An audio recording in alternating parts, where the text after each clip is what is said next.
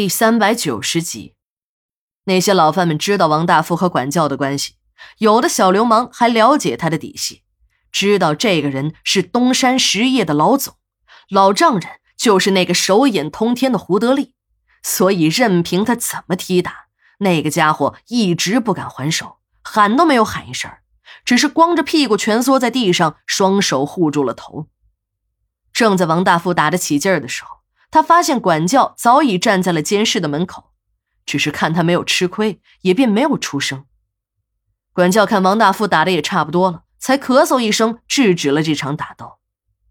第二天，他还要找那几个老犯的麻烦时，那个被王大富打怕了的老犯害怕再次挨揍，便说了实情：“王总啊，你是体面人，你当然不会知道这监室中的事情了。”这里呀，都是大老爷们儿，白天整天的干活，憋着难受啊。两个大老爷们一起做，也是没有办法的事咱们这儿啊，一年到头也看不到一个娘们儿，哥儿几个也只能是变通一下。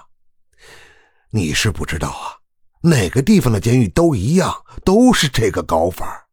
管教们也都知道，都是睁一只眼闭一只眼的事儿。王总，你就不要太认真了。王大富简直不敢相信，这个天天喊着教育人、改造人的地方，竟然如此的肮脏。他还以为这小子在撒谎。去你妈的！那为什么只欺负人家一个啊？我看你就是欠揍。那个老范一看王大富又要动手，急了起来：“ 别别别，王总，我可没欺负他啊！”你看，哥几个白天抢他点吃的喝的，但这种事我们不强迫。再说了，我们呀也都是给了钱的。他妈得了尿毒症，他就是因为他妈的医药费才进了局子的。我们哥几个这么做呀，也是在帮他呀。王大富感觉自己这次的大牢没有白蹲，有了全新的体验不说，还收了一个心腹。别看王大富算不上什么好人，但他对孝顺父母的人还是相当尊重的。他本人就很孝顺父母，尤其是对母亲，感情更是深厚。当他听说这个年轻人为了给母亲凑医疗费，竟然为这群老犯提供性服务时，他真的是有些感动了。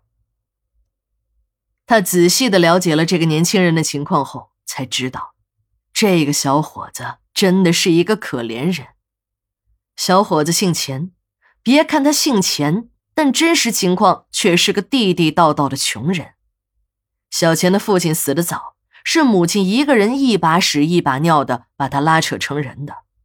为了不让他受委屈，母亲一生都没有改嫁。一个女人带着孩子，还要把孩子培养成人，供上大学，其间的辛酸可想而知。小钱的母亲下过矿井，上过工地，所有男人能干的活儿，她一个女人都干了。好不容易才熬到儿子成人，眼看着小钱大学毕业，还考上了公务员，到了市里的商业局工作。老人终于能享几天的清福了。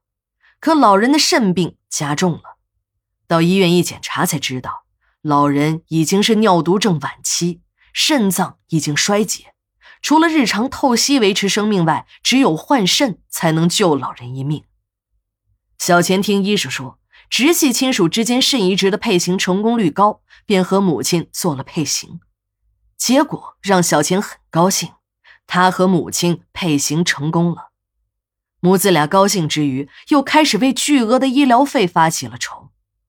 这时的小钱突然想起来了，母亲的病是在一家化工厂当合同工时得上的。当时还经过了鉴定，属于职业病。父子俩一直只顾着伤心，就把这件事儿都给忘了。后来有了希望的小钱来到了这家化工厂，却发现厂子的牌子早就换了，改成了某某化工集团控股有限公司。原来的那个厂长也成了董事长。虽然只是换汤不换药，但那个厂长却打起了官腔，说那是以前的事儿。这是一家新的公司，和以前的公司没有关系，还让保安把小钱赶了出来。几次都是这样的结果，而母亲在医院里病得要死。化工厂这边一直就这么推着。小钱脑袋一热，办了一件傻事儿。一天早上，小钱提着一桶汽油闯进了董事长的办公室，把汽油浇在了办公室里，一只手拿着打火机，一面威胁着董事长拿钱出来。那个董事长一看事情不好，顺着办公室的后门就逃跑了。小钱一气之下烧了董事长的办公室。